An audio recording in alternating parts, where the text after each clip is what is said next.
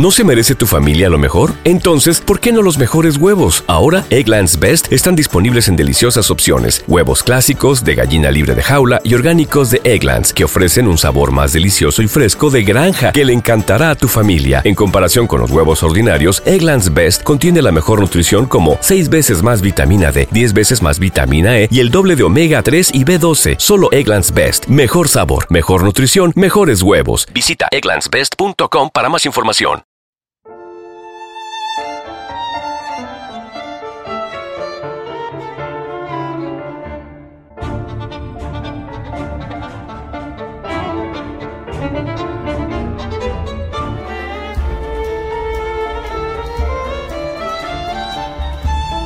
Ana Karenina, de Lev Talstov.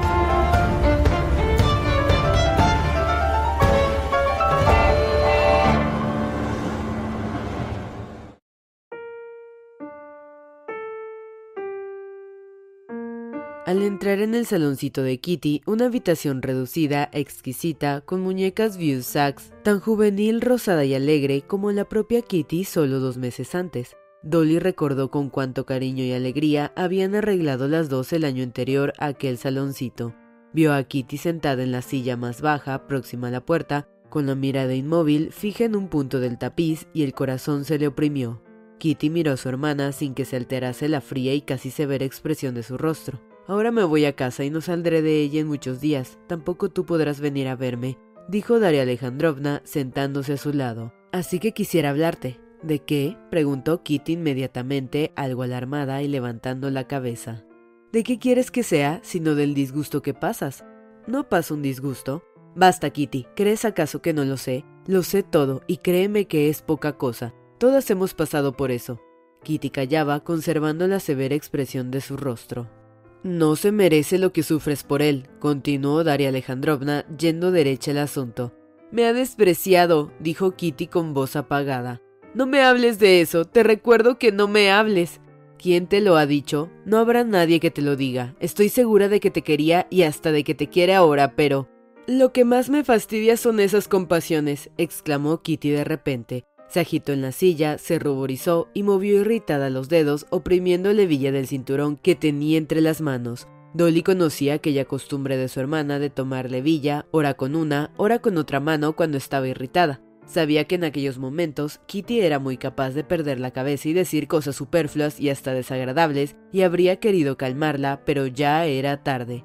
¿Qué es? Dime, ¿qué es lo que quieres hacerme comprender? dijo Kitty rápidamente. Que estuve enamorada de un hombre a quien yo le tenía sin cuidado y que ahora me muero de amor por él. Y eso me lo dice mi hermana, pensando probarme de este modo su simpatía y su piedad. Para nada necesito esa piedad ni esa simpatía. No eres justa, Kitty. ¿Por qué me atormentas? Al contrario, veo que estás afligida y... Pero Kitty, en su irritación, ya no le escuchaba.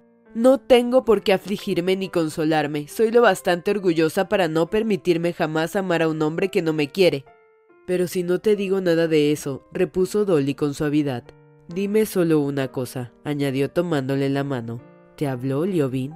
El nombre de Liobin pareció hacer perder a Kitty la poca serenidad que le quedaba. Saltó de la silla, arrojando al suelo el cinturón que tenía en las manos, y habló haciendo rápidos gestos. ¿Qué tiene que ver Liobin con todo esto? No comprendo qué necesidad tienes de martirizarme. He dicho y lo repito, que soy demasiado orgullosa para que nunca haré lo que tú haces de volver con el hombre que te ha traicionado, que ama a otra mujer. Eso yo no lo comprendo. Tú puedes hacerlo, pero yo no. Al decir estas palabras, Kitty miró a su hermana y viendo que bajaba la cabeza tristemente, en vez de salir de la habitación como se proponía, se sentó junto a la puerta y tapándose el rostro con el pañuelo, inclinó la cabeza. El silencio se prolongó algunos instantes. Dolly pensaba en sí misma. Su humillación constante se reflejó en su corazón con más fuerza ante las palabras de su hermana. No esperaba de Kitty tanta crueldad y ahora se sentía ofendida, pero de pronto percibió el roce de su vestido el rumor de un sollozo reprimido, unos brazos enlazaron su cuello. Soy tan desventurada, Dolinka, exclamó Kitty como confesando su culpa, y aquel querido rostro, cubierto de lágrimas, se ocultó entre los pliegues del vestido de Daria Alejandrovna, como si aquellas lágrimas hubiesen sido el aceite sin el cual no pudiese marchar la máquina de la recíproca comprensión entre las dos hermanas, Estas, después de haber llorado, hablaron no solo de lo que les preocupaba, sino también de otras cosas y se comprendieron. Kitty veía que las palabras dichas a Dolly en aquel momento de acaloramiento sobre las infidelidades de su marido y la humillación que implicaban la habían herido en lo más profundo, no obstante lo cual la perdonaba. A su vez Dolly comprendió cuánto quería saber. Comprendió que sus presunciones estaban justificadas, que la amargura, la incurable amargura de Kitty, consistía en que había rehusado la proposición de Liobin para luego ser engañada por Bronsky. Y comprendió también que Kitty ahora estaba a punto de odiar a Bronsky y amar a Liobin. Sin embargo, Kitty no había dicho nada de todo ello, sino que se había limitado a referirse a su estado de ánimo. No tengo pena alguna, dijo la joven cuando se calmó, pero comprendes que todo se ha vuelto monótono y desagradable para mí que siento repugnancia de todo y que la siento hasta de mí misma, no puedes figurarte las ideas tan horribles que me inspira todo. ¿Qué ideas horribles pueden ser estas? preguntó Dolly con una sonrisa. Y las peores y más repugnantes. No sé cómo explicártelo, ya no es aburrimiento ni nostalgia, sino algo peor. Parece que cuanto había en mí de bueno se ha eclipsado y que solo queda lo malo, ¿Cómo hacértelo comprender? Continuó al ver dibujarse la perplejidad en los ojos de su hermana. Si papá habla, me parece que quiere darme a entender que lo que debo hacer es casarme. Si mamá me lleva un baile, se me figura que lo hace pensando en casarme cuanto antes para deshacerse de mí. Y aunque sé que no es así, no puedo apartar de mi mente tales pensamientos. No puedo ni ver a eso que se llama un pretendiente. Me parece que me examinan para medirme. Antes me era agradable ir a cualquier sitio en traje de noche. Me admiraba a mí misma, pero ahora me siento cohibida y avergonzada. ¿Qué quieres? Con todo me sucede igual. El médico, ¿sabes? Y Kitty cayó turbada. Quería seguir hablando y decir que desde que había empezado a experimentar aquel cambio, Esteban Arkadievich le parecía particularmente desagradable y no podía verle sin que le saltasen los más bajos pensamientos. Todo se me presenta bajo un aspecto más vil y más grosero, continuó. Y esa es mi enfermedad. Quizás se me pase luego. No puedo evitarlo. Solo me siento a gusto entre los niños. Por eso solo me encuentro bien en tu casa. Lamento que no puedas ir a ella por ahora. Sí, iré. Ya he padecido la escarlatina. Pediré permiso, mamá. Kitty insistió hasta que logró que su madre la dejara ir a vivir a casa de su hermana. Mientras duró la escarlatina que efectivamente padecieron los niños, estuvo cuidándoles. Las dos hermanas lograron salvar a los seis niños, pero la salud de Kitty no mejoraba y por la cuaresma los Sherbatsky marcharon al extranjero.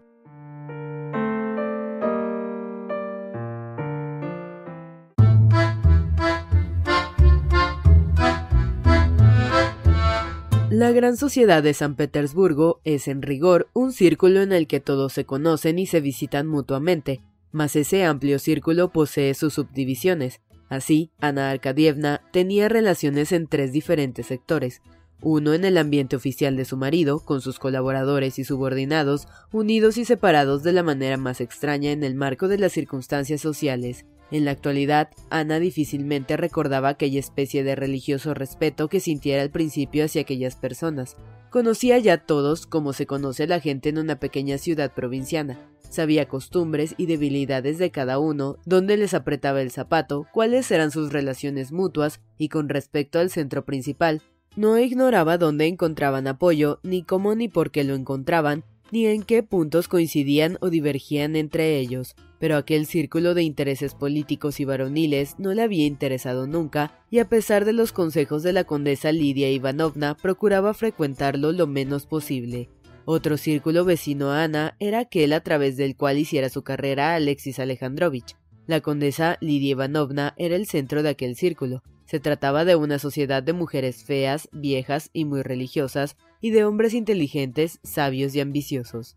Cierto hombre de talento que pertenecía a aquel círculo lo denominaba la conciencia de la sociedad de San Petersburgo.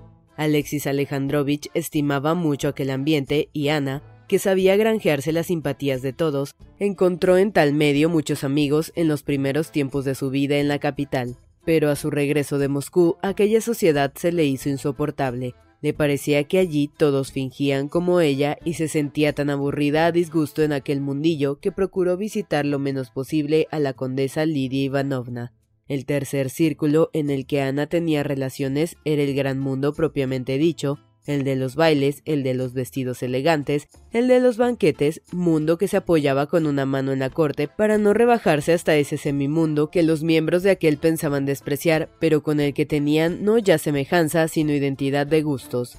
Ana mantenía relaciones con este círculo mediante la princesa Betsy Verskaya, esposa de su primo hermano, mujer con 120 mil rublos de renta, y que desde la primera aparición de Ana en su ambiente, la quiso, la halagó y la arrastró con ella, burlándose del círculo de la condesa Lidia Ivanovna. Cuando sea vieja, yo seré como ellas, decía Betsy, pero usted, que es joven y bonita, no debe ingresar en ese asilo de ancianos. Al principio, Ana había evitado el ambiente de la Verskaya por exigir más gastos de los que podía permitirse y también porque en el fondo daba preferencia al primero de aquellos círculos, pero desde su viaje a Moscú ocurría lo contrario, huía de sus amigos intelectuales y frecuentaba el gran mundo. Solía hallar en el Abronsky y tales encuentros le producían una emocionada alegría. Con frecuencia le veía en casa de Betsy, Bronskaya de nacimiento y prima de Bronsky. El joven acudía a todos los sitios donde podía encontrar a Ana y le hablaba de su amor siempre que se presentaba ocasión para ello.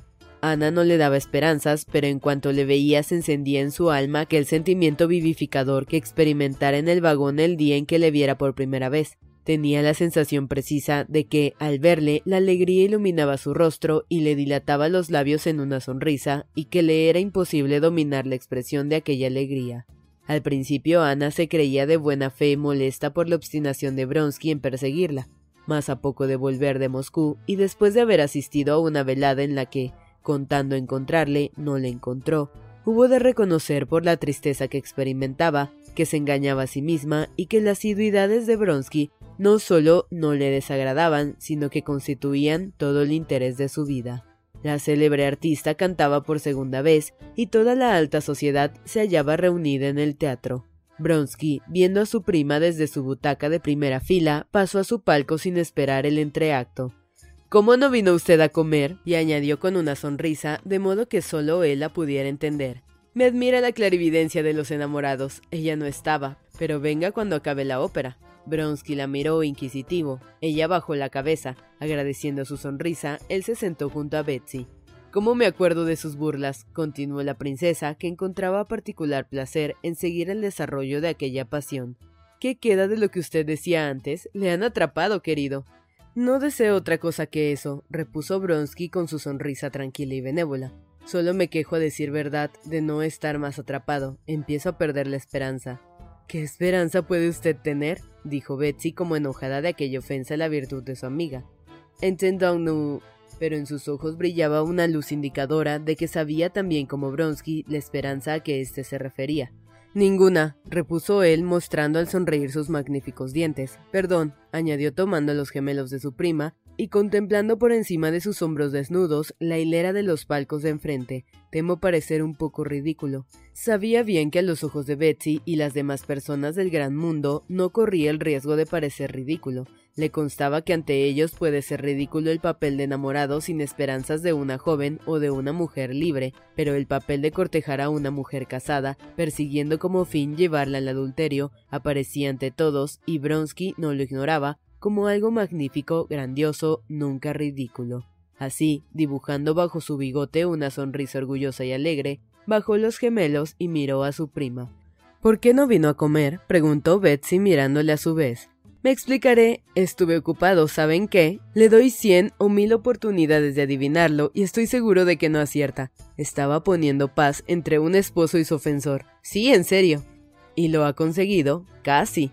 Tiene que contármelo, dijo ella levantándose. Venga el otro entreacto. Imposible, me marcho al teatro francés.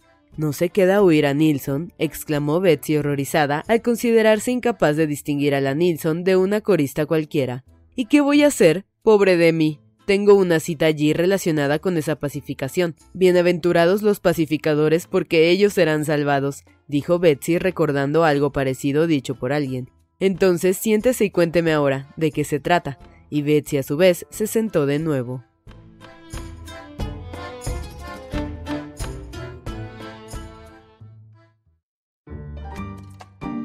¿Te preocupas por tu familia? Entonces, ¿por qué darles solo huevos ordinarios cuando pueden disfrutar de lo mejor? Egglands Best, los únicos huevos con ese delicioso sabor fresco de granja, además de la mejor nutrición, como 6 veces más vitamina D, 10 veces más vitamina E y 25% menos de grasa saturada que los huevos regulares, además de muchos otros nutrientes importantes. Así que, dales los mejores huevos. Egglands Best, mejor sabor, mejor nutrición, mejores huevos. Aunque es un poco indiscreto, tiene tanta gracia que ardo en deseos de relatarlo, dijo Bronsky mirándola con ojos sonrientes. Pero no daré nombres, yo los adivinaré, y será mejor aún. Escuche pues. En un coche iban dos jóvenes caballeros muy alegres, naturalmente oficiales de su regimiento. No hablo de dos oficiales, sino de dos jóvenes que han comido bien. Traduzcamos en que han bebido bien. Quizá Van a casa de un amigo con el ánimo más optimista y ven que una mujer muy bonita les adelanta en un coche de alquiler. Vuelve la cabeza y, o así se lo parece al menos, les sonríe y saluda. Como es de suponer, la siguen. Los caballos van a todo correr. Con gran sorpresa suya, la joven se apea ante la misma puerta de la casa a donde ellos van. La bella sube corriendo al piso alto. Solo han visto de ella sus labios rojos bajo el velillo y los piececitos admirables. Me lo cuenta usted con tanto entusiasmo que no parece sino que era usted uno de los dos jóvenes. ¿Olvida usted lo que me ha prometido? Los jóvenes entran en la casa de su amigo y asisten a una comida de despedida de soltero. Entonces es seguro que beben y probablemente demasiado como siempre sucede en comidas semejantes. En la mesa preguntan por las personas que viven en la misma casa, pero nadie lo sabe y únicamente el criado del anfitrión, interrogado sobre si habitan arriba mademoiselles, contesta que en la casa hay muchas. Después de comer, los dos jóvenes se dirigen al despacho del anfitrión y escriben allí una carta a la desconocida. Es una carta pasional, una declaración amorosa. Una vez escrita, ellos mismos la llevan arriba a fin de explicar en persona lo que pudiera quedar confuso en el escrito. A fin de explicar en persona lo que pudiera quedar confuso en el escrito. ¿Cómo se atreve usted a contarme tales horrores? ¿Y qué pasó? Llaman, sale una muchacha, le entregan la carta y le afirman que están enamorados y que van a morir allí mismo ante la puerta. Mientras la chica, que no comprende nada, parlamenta con ellos, sale un señor con patillas en forma de salchichones y rojo como un cangrejo, quien les declara que en la casa no vive nadie más que su mujer y les echa de allí. ¿Cómo sabe usted que tiene las patillas en forma de salchichones? Escúcheme y lo sabrá. Hoy he ido para reconciliarles. ¿Y qué ha pasado? Aquí viene lo más interesante. Resulta que se trata de dos excelentes esposos, un consejero titular y la señora consejera titular. El consejero presenta una denuncia y yo me convierto en conciliador. ¿Y qué conciliador? Le aseguro que el propio Tolerant queda pequeñito ante a mi lado. ¿Surgieron dificultades? Escuche, escuche. Se pide perdón en toda regla. Se pide perdón en toda regla. Estamos desesperados. Le rogamos que perdone el enojo o equivocación. El consejero titular empieza a ablandarse, trata de expresar sus sentimientos y apenas comienza a hacerlo, se irrita y empieza a decir groserías. Tengo pues que volver a poner en juego mi talento diplomático. Reconozco que la conducta de esos dos señores no fue correcta, pero le ruego que tenga en cuenta su error, su juventud. No olvide además que ambos salían de una opípara comida y ya me comprende usted. Ellos se arrepienten con toda su alma y yo le ruego que les perdone. El consejero vuelve a ablandarse. Conforme, estoy dispuesto a perdonarles, pero comprenda que mi mujer, una mujer honrada, ha soportado las persecuciones, groserías y audacias de dos estúpidos mozalbetes. ¿Comprende usted? Aquellos mozalbetes estaban allí mismo y yo tenía que reconciliarles. Otra vez empleo mi diplomacia y otra vez, al ir a terminar el asunto, mi consejero titular se irrita, se pone rojo, se le erizan las patillas, y una vez más me veo obligado a recurrir a las sutilezas diplomáticas. Tengo que contarle esto, dice Betsy a una señora que entró en aquel instante en su palco. Me han hecho reír mucho. Bon chance, le dijo a Bronsky, tendiéndole el único dedo que le dejaba libre el abanico y bajándose el corsé que se le había subido al sentarse con un movimiento de hombros a fin que estos quedasen completamente desnudos al acercarse a la barandilla del palco, bajo la luz del gas, a la vista de todos. Bronsky se fue al teatro francés, donde estaba citado en efecto con el coronel de su regimiento, que jamás dejaba de asistir a las funciones de aquel teatro y al que debía informar del estado de la reconciliación, que le ocupaba y divertía desde hacía tres días. En aquel asunto andaban mezclados Petrisky, por quien tenía gran afecto, y otro, un nuevo oficial, buen mozo y buen camarada, el joven príncipe Kedrov. Pero sobre todo andaba con él comprometido el buen nombre del regimiento. Los dos muchachos pertenecían al escuadrón de Bronsky. Un funcionario llamado Venden, consejero titular, acudió al comandante quejándose de dos oficiales que ofendieron a su mujer. Venden contó que llevaba medio año casado, su joven esposa se hallaba en la iglesia con su madre, y sintiéndose mal a causa de su estado, no pudo permanecer en pie por más tiempo y se fue a casa en el primer coche de alquiler de lujo que encontró. Al verla en el coche, dos oficiales jóvenes comenzaron a seguirla. Ella se asustó y sintiéndose peor aún, subió corriendo la escalera. El mismo Venden, que volvía de su oficina, sintió el timbre y voces, Salió y halló a los dos oficiales con una carta en la mano. Él los echó de su casa y ahora pedía al coronel que les impusiera un castigo ejemplar. Diga usted lo que quiera, ese Petrisky se está poniendo imposible, había manifestado el coronel Abronsky. No pasa una semana sin armarla, y este empleado no va a dejar las cosas así. Quiere llevar el asunto hasta el fin.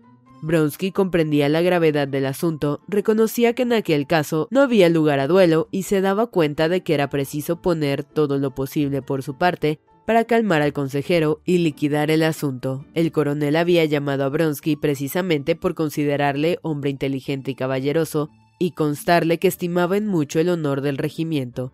Después de haber discutido sobre lo que se podía hacer, Ambos habían resuelto que Petrisky y Kedrov, acompañados por Bronsky, fueran a presentar sus excusas al consejero titular. Tanto Bronsky como el coronel habían pensado en que el nombre de Bronsky y su categoría de ayudante de campo había de influir mucho en apaciguar al funcionario ofendido, y en efecto aquellos títulos tuvieron su eficacia, pero el resultado de la conciliación había quedado dudoso. Ya en el teatro francés, Bronsky salió con el coronel al fumadero y le dio cuenta del resultado de su gestión. El coronel, después de haber reflexionado, resolvió dejar el asunto sin consecuencias.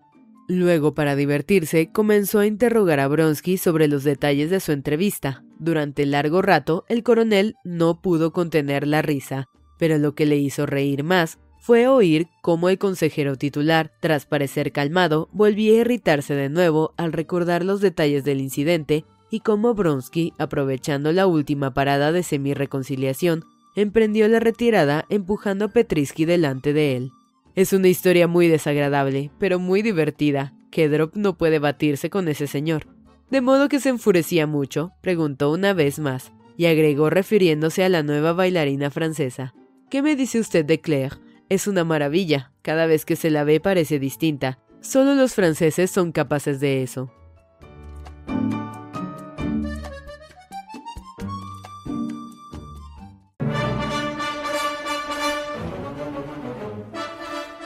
La princesa Betsy salió del teatro sin esperar en fin el último acto. Apenas hubo entrado en su tocador y empolvado su ovalado y pálido rostro, revisando su vestido y después de haber ordenado que sirvieran el té en el salón principal, comenzaron a llegar coches a su amplia casa de la calle Bolchaya Morskaya. Los invitados afluían al ancho portalón y el corpulento portero, que por la mañana leía los periódicos tras la inmensa puerta vidriera para la instrucción de los transeúntes, abría la misma puerta con el menor ruido posible para dejar paso franco a los que llegaban. Casi a la vez entraron por una puerta la dueña de la casa con el rostro ya arreglado y el peinado compuesto, y por otra sus invitados en el gran salón de oscuras paredes, con sus espejos y mullidas alfombras y su mesa inundada de luz de bujías, resplandeciente con el blanco mantel, la plata de samóvar y la transparente porcelana del servicio del té. La dueña se instaló entre el samóvar y se quitó los guantes, los invitados, tomando sus sillas con ayuda de los discretos lacayos, se dispusieron en dos grupos, uno al lado de la dueña, junto al samóvar, y otro en un lugar distinto del salón, junto a la bella esposa de un embajador, vestida de terciopelo negro con negras cejas muy señaladas. Como siempre, en los primeros momentos de la conversación de ambos grupos, era poco animada y frecuentemente interrumpida por los encuentros, saludos y ofrecimientos de té, cual si se buscara el tema en que debía generalizarse la charla. Es una magnífica actriz, se ve que ha seguido bien la escuela de Kaulbach, decía el diplomático a los que estaban en el grupo de su mujer. ¿Han visto ustedes con qué arte se desplomó? Por favor, no hablemos de la Nilsson. Ya no hay nada nuevo que decir de ella, exclamó una señora gruesa, colorada, sin cejas ni pestañas, vestida con un traje de seda muy usado. Era la princesa Mijkaya, muy conocida por su trato brusco y natural, al que llamaban l'enfant terrible. La Miazcaya se sentaba entre los dos grupos, escuchando y tomando parte en las conversaciones de ambos. Hoy me han repetido tres veces la misma frase referente a Kaulbach como puestos de acuerdos. No sé por qué les gusta tanto esa frase. Este comentario interrumpió aquella conversación y hubo de buscarse un nuevo tema. Cuéntanos algo gracioso pero no inmoral, dijo la mujer del embajador, muy experta en esa especie de conversación frívola que los ingleses llaman small talk dirigiéndose al diplomático que tampoco sabía de qué hablar. Esto es muy difícil porque, según dicen, solo lo inmoral resulta divertido. Empezó él con una sonrisa. Pero probaré, denme un tema, el toque está en el tema. Si se encuentra el tema, es fácil glosarlo. Pienso a menudo que los célebres conversadores del siglo pasado se verían embarazados ahora para poder hablar con agudeza. Todo lo agudo resulta en nuestros días aburrido. Eso ya se ha dicho hace tiempo, interrumpió la mujer del embajador con una sonrisa. La conversación empezó con mucha corrección, pero precisamente por exceso de corrección se volvió a encallar. Hubo pues que recurrir al remedio seguro a lo que nunca fallaba, la maledicencia. ¿No encuentran ustedes que Tuchkevich tiene cierto estilo Luis XV? preguntó el embajador mostrando con los ojos un guapo joven rubio que estaba próximo a la mesa.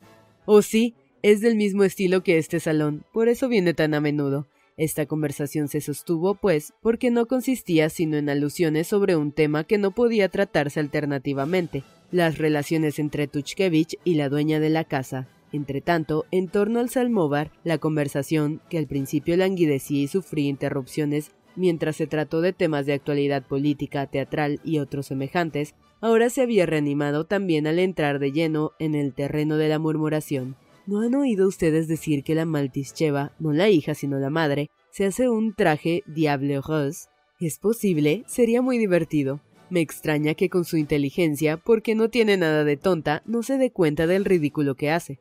Todos tenían algo que decir y criticar de la pobre Maltischeva y la conversación chisporroteaba alegremente como una hoguera encendida. Al enterarse de que su mujer tenía invitados, el marido de la princesa Betsy, hombre grueso y bondadoso, gran coleccionista de grabados, entró en el salón antes de irse al círculo. Avanzando sin ruido sobre la espesa alfombra, se acercó a la princesa Miakaya, que, ¿le gustó la Nilsson? le preguntó. ¿Qué modo de acercarse a la gente? Vaya un susto que me ha dado, contestó ella. No me hable de la ópera, por favor. No entiende usted nada de música. Será mejor que descienda yo hasta usted y le hable de mayólicas y grabados. ¿Qué tesoros ha comprado recientemente en el encante? Quiere que se los enseñe, pero usted no entiende nada de esas cosas. Enséñemela así. He aprendido con esos. ¿Cómo se llaman?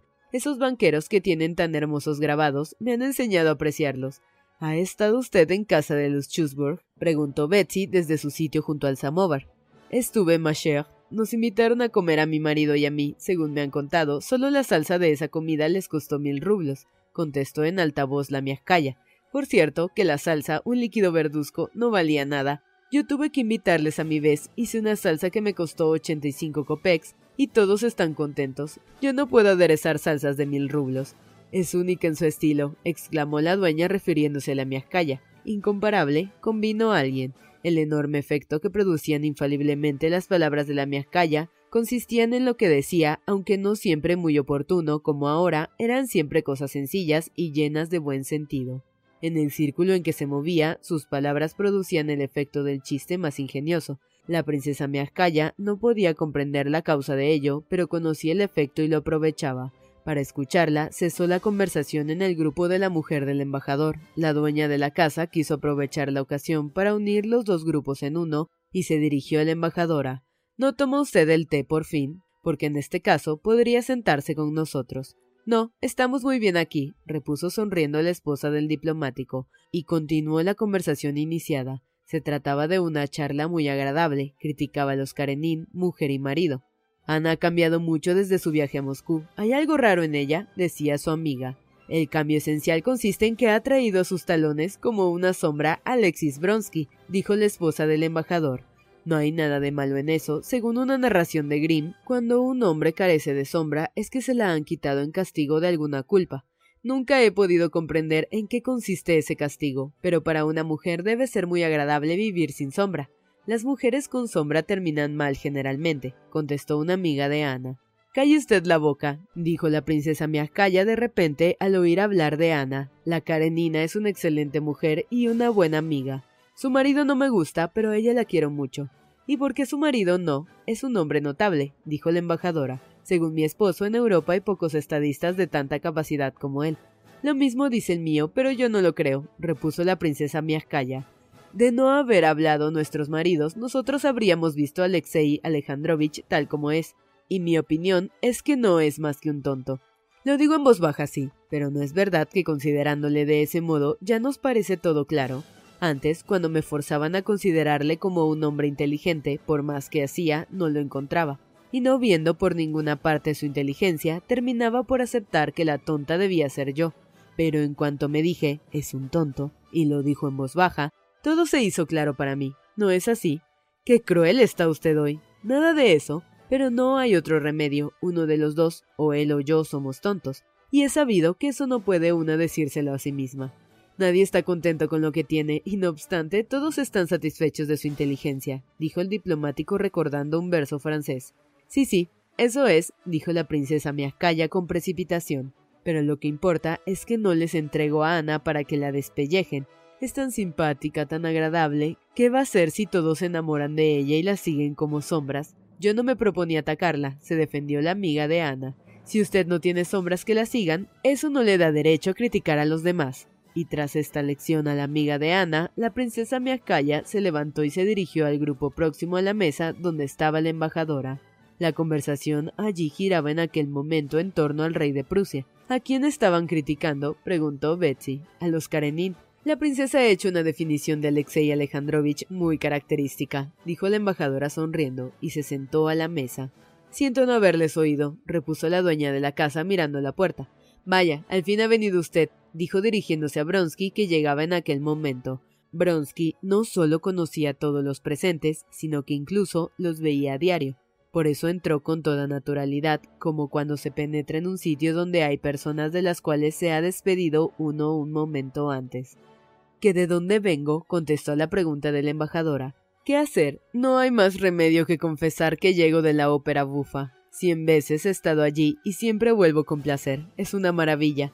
Sé que es una vergüenza, pero en la ópera me duermo y en la ópera bufa y estoy hasta el último momento muy a gusto. Hoy Mencionó a la artista francesa e iba a contar algo en referencia a ella, pero la mujer del embajador le interrumpió con cómico espanto. Por Dios, no nos cuente horrores.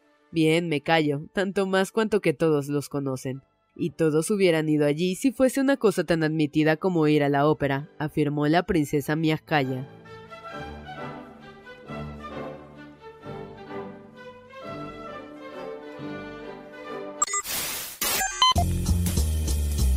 No te pierdas la continuación de esta historia. Capítulos todos los lunes, miércoles y viernes. Suscríbete. El Cuentero, con historias para tus oídos.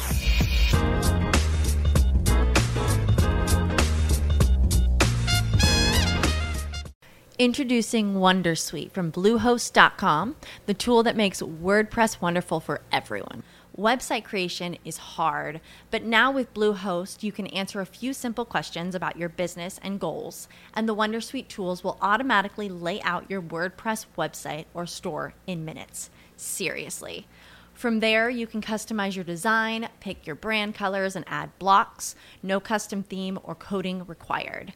You'll get content suggestions that you can keep or revise, and with Yoast SEO built in, we automatically help you get found in search engines. From step by step guidance to suggested plugins to an AI powered help bot, our built in tools make WordPress wonderful for everyone. Whether you're a beginner or a pro, you can join over 2 million Bluehost users.